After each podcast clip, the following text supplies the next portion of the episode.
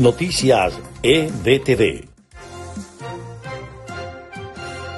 Estas son las noticias más importantes de Venezuela, Estados Unidos y el mundo a esta hora. El secretario de Justicia de Estados Unidos, Mary Garland, dijo este jueves en una rueda de prensa sin precedentes en la historia del país que aprobó personalmente el allanamiento de la casa de Donald Trump y condenó los ataques infundados al FBI tras esta acción.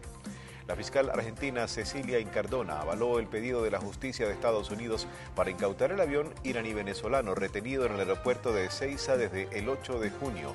Una vez más, los trabajadores venezolanos intentaron llegar a la Defensoría del Pueblo para exigir reivindicaciones salariales, pero grupos afectos al régimen estaban concentrados en ese lugar y no les permitieron el paso. Una delegación del gobierno de Petro llegó este jueves a La Habana para reunirse con los integrantes del ELN que permanecen en la isla desde 2019 y retomar las conversaciones de paz. Estas fueron las noticias más importantes de Venezuela, Estados Unidos y el mundo a esta hora.